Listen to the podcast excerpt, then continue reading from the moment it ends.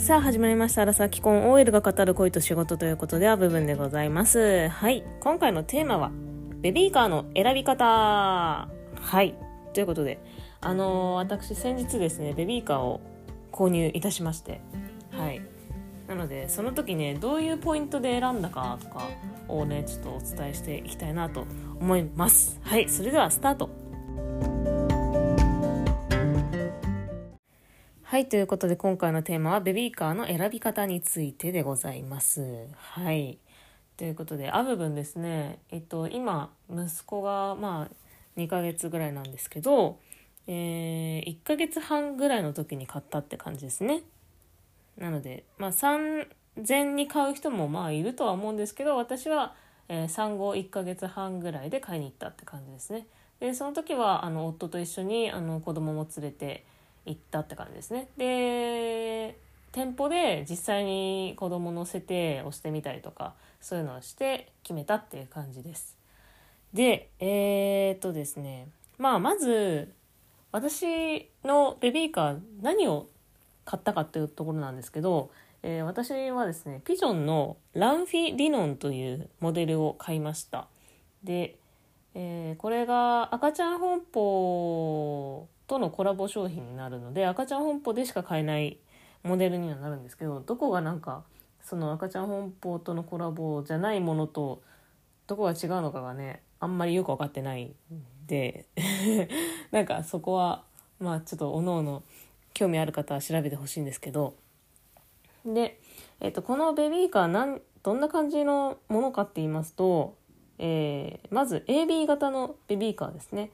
えー、A 型 B 型 AB 型って なんか血液型みたいですけどなんかそういう風にベビーカーってこう大きく分かれていて A 型っていうのがもう本当生後間もない時からも乗せることができるベビーカーで B 型は腰が座ってから、まあ、7ヶ月とかそのぐらいから、え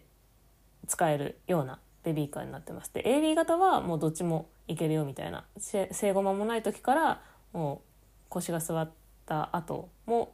みたいな感じです。でまあ3歳とかそのぐらい前乗せられるよみたいな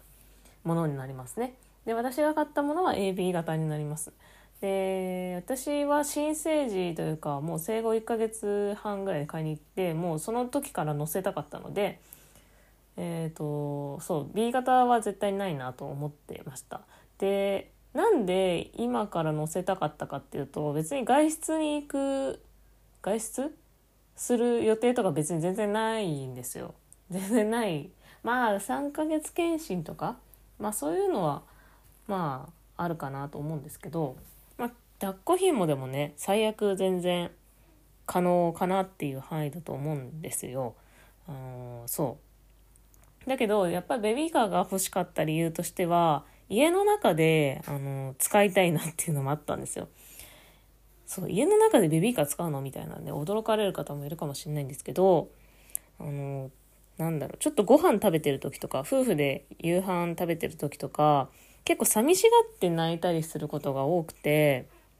そうなんですよ。なんかリビングで夫婦でご飯食べててで隣の部屋であの子供一人寝かせててみたい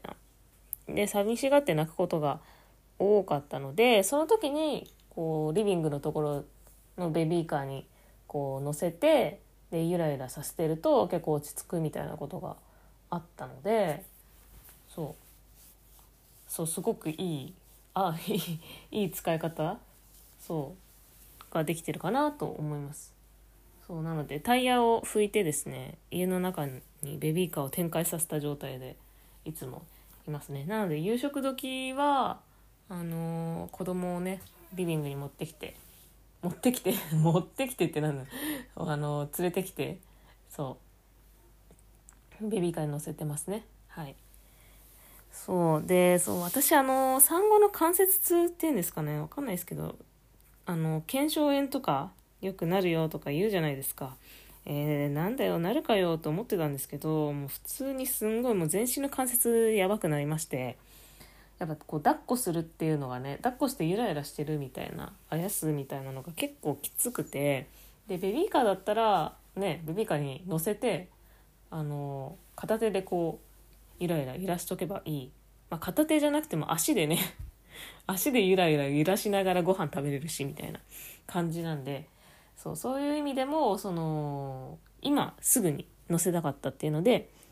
えーと、A 型 AB 型。でまあでこの先もずっと載せたいなっていうのがあったんで AB 型を選びました。はい、っていうのとあとは、えー、このピジョンのランフィリノンはシングルタイヤなんですね。でタイヤの大きさもちょっと大きめで、えっと、前後でちょっとタイヤの大きさが違うんであのあれなんですけどあの背面とねそう背面式と対面式ってそうあってその背面にした時と対面にした時でちょっとこタイヤの大きさが変わるのでちょっと走行性とかもちょっと変わってくるかなっていうところはあるんですけどそうやっぱタイヤが大きいまあどちらにしても、ね、タイヤが大きいのであのー、やっぱ走行性はすごくいいですよね。スイスイいけるし小回りも利くしうんとそうっすね。そう。なんですよ。でやや段差に弱いかなっていうところもありつつあのさっきも言ったんですけどその前後でちょっとタイヤの大きさが若干違ったりしてどっちも大きいは大きいんですけど背面にした時の方があの大きいタイヤがなんだろう前じゃじゃないや後ろ？なんか背面にした時の方が、えーと、走行性はいいような感じがしますね。でそうあとそのタイヤとタイヤの距離が背面と対面でのね前後であの違うのであの幅の部分ですかね。幅って言ったらいいのかな。あのそうタイヤとタイヤの距離が違うのでその足をなんだろう。こうベビーカーを押しながら歩いた時に足がタイヤに当たっちゃうみたいなことが、まあ、対面の時だとちょっとあるんですけど背面にするとちょっとベビーあのちょっとタイヤの幅が広がるので、まあ、そういうこともあんまりなくいけるかなみたいな感じです。ただその私対面で使う時ってそうあんまり多くないと思っててそのね腰が座るようになったらやっぱりね赤ちゃんもね外を見たいじゃないですかだから背面でやる時の方が多くなるかなと思うのでそこはあんまり気にしてないですね。はい。そう。それで対面背面っていう話があったんですけどそうこれ対面式と背面式どっちもいけるやつなんですよ。でそのどっちもいけるやつって結構多いと思うんですけどあのー、切り替えの仕方が2パターンあってその柄の部分ハンドルの部分をこう対面と背面でカチャって切り替えてやるタイプ、まあ、これが私が選んだピジョンのランフィリノンはそうなんですけどかあとは座面自体をあのくるっと回してつけるみたいな付け替えるみたいなタイプ2種類あってでそう。で座面自体をくるっと回転させるタイプに関してはあのよく車を使う人とかねはチャイルドシートとかなんだろう。なんなんなんていうの？トラベルトラベルシステムっていうんですか？なんかそのままチャイルドシートから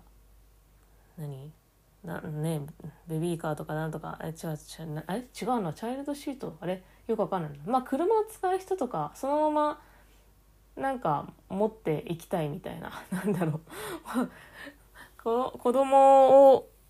乗せたままなんかできるとか。まあそういうのあるのかな？ちょっと素人なんで分かんないんですけどあんまり私は考えてなかったんで車も使わない人間なのでうんまあ花からあんまり対象に考えてなかったんであんま知らないんですけどなんかまあそういう人はいいのかな？ねね座面が外れるのであのー、あそうそうそうチャイルドシートをそのままくっつけたりとかもできるのかな？ちょっと分かんないですけどうん。なんかそういうトラベルシステムっていうんですか？のが使えたりするのがいいところだと思います。ただちょっと私は、まあ、車も使う生活してないしあのちょっとこう座面を外してっていうのがめんどくさいなって思っちゃったんであのそうハンドル部分をカチャカチャって切り替えられるタイプにしました。で座面の部分があの外れるタイプに関してはあのもう一個いい点もあってえっ、とハンドルとそのタイヤまでがタイヤまでのその何ですかフレームの部分があの一直線になるので力がこう伝わりやすくて小回りが利くみたいなところもあるみたいですね。でどうしてもハンドル切り替えタイプだとあのタイヤまでフレームが一直線ってことはないのでまあそこら辺は、まあ、無駄にちょっと力を入れてしまってるのかもしれないですね。ただ私自身はそんなに、うん、気になんないかなっていう感じですね。はい。っていうことであであとはですねシングルタイヤですね。はい。ピジョンのランフィリノンはシングルタイヤなんですけどそうやっぱシングルタイヤだとね、安定するし、小回りがやっぱり効くので、そっちの方がいいなと思いましたね。で、ダブルタイヤのものは、の、ね、その、まあ確かにちょっと小回りが効きづらいなと思ったので、やめました。まあその、うん、そうですね、はい。で、まあシングルタイヤだと、ちょっとこう重くなりがち？ベビーカー自体の重さが重くなりがちらしいんですけど、まあ、この選んだやつも、選んだやつは軽さがまあ5.9キロってことで、まあ、6キロいかないぐらいだったので、まあそのぐらいだったらいいかなと思って、はい。意外と軽いなと思って買いました。で、えっと、そう、畳み方なんですけど、あんまり畳むことってそんなにないんですけど、まあ、あの、複雑じゃない方がいいなと思って、この自分が選んだやつは、なんかも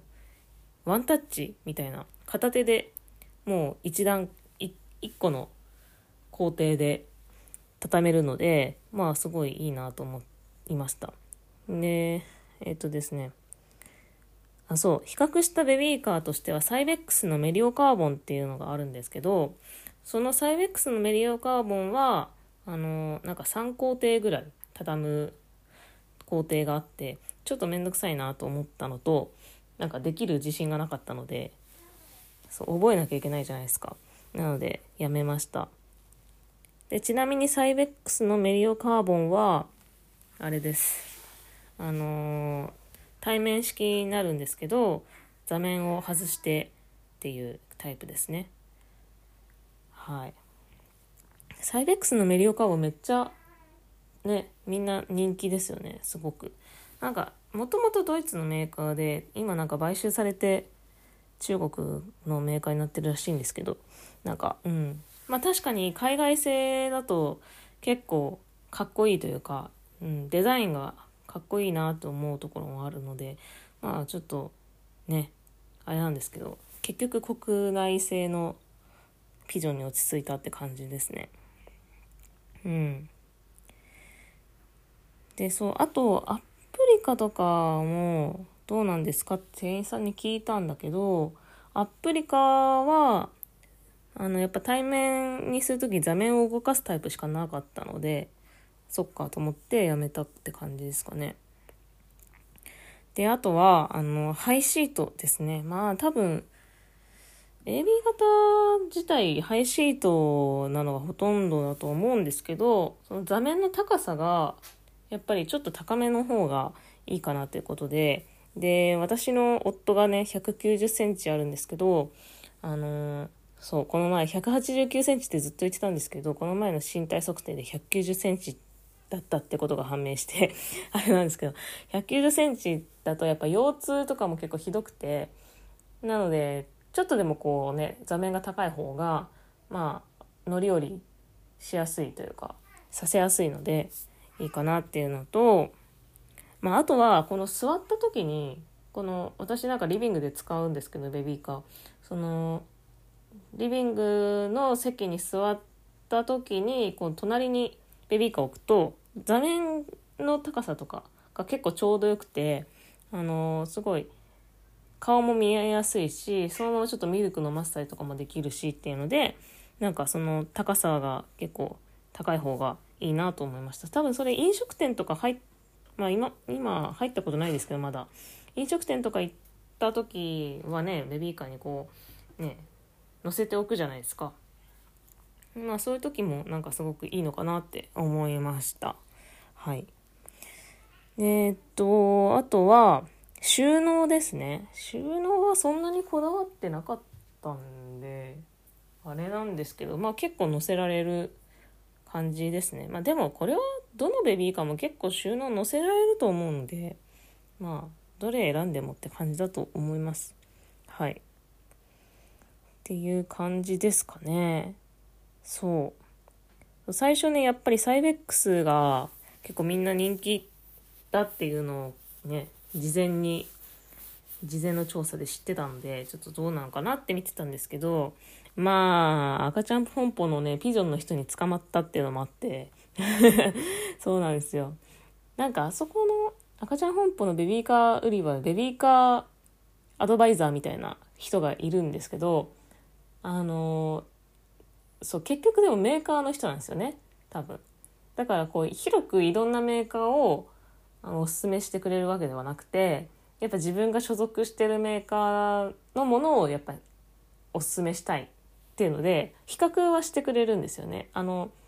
そう私のそのピジョンの、あのー、メーカーの人は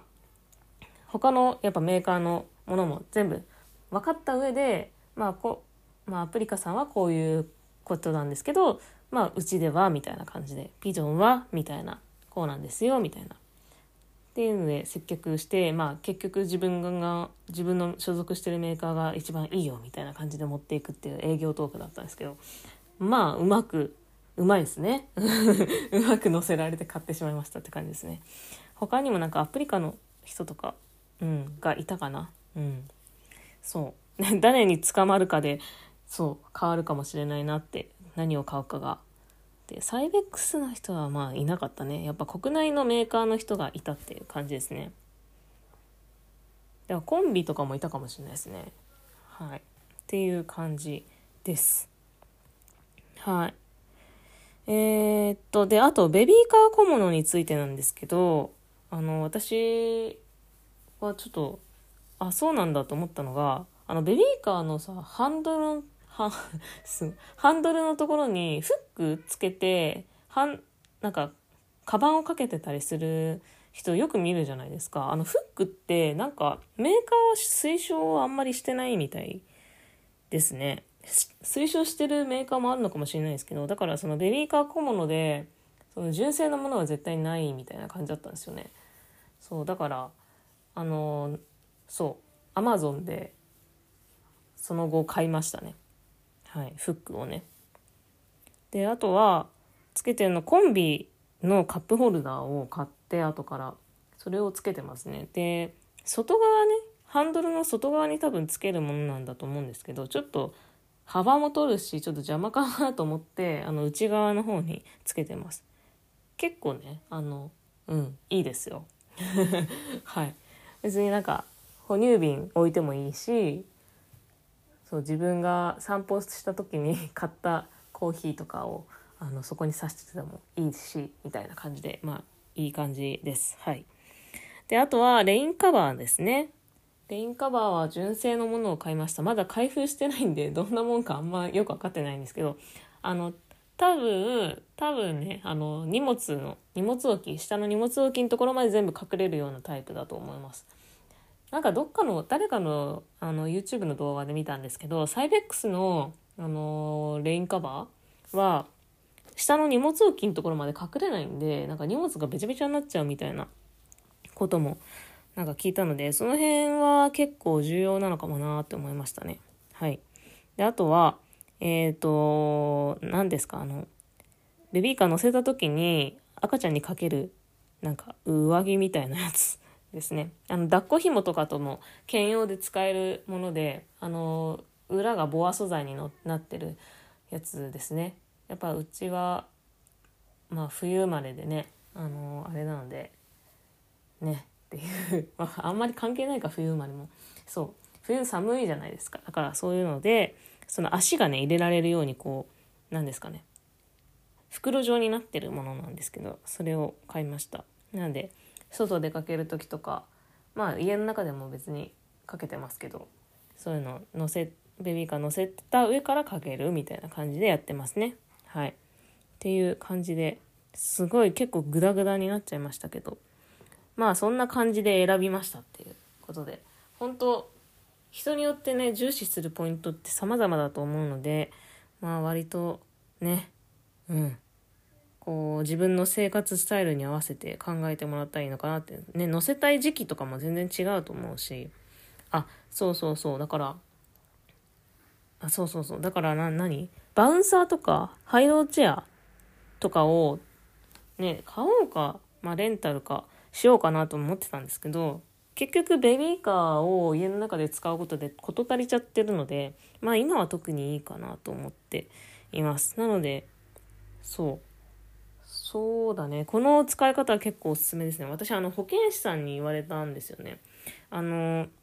また別で多分取ると思うんですけど、保健師さんが、あの、産後訪問してくれるっていうのが、多分どの自治体でもやってると思うんですけど、その時に相談したんですよ。やっぱりあの、関節痛がすごくて、抱っこができないっ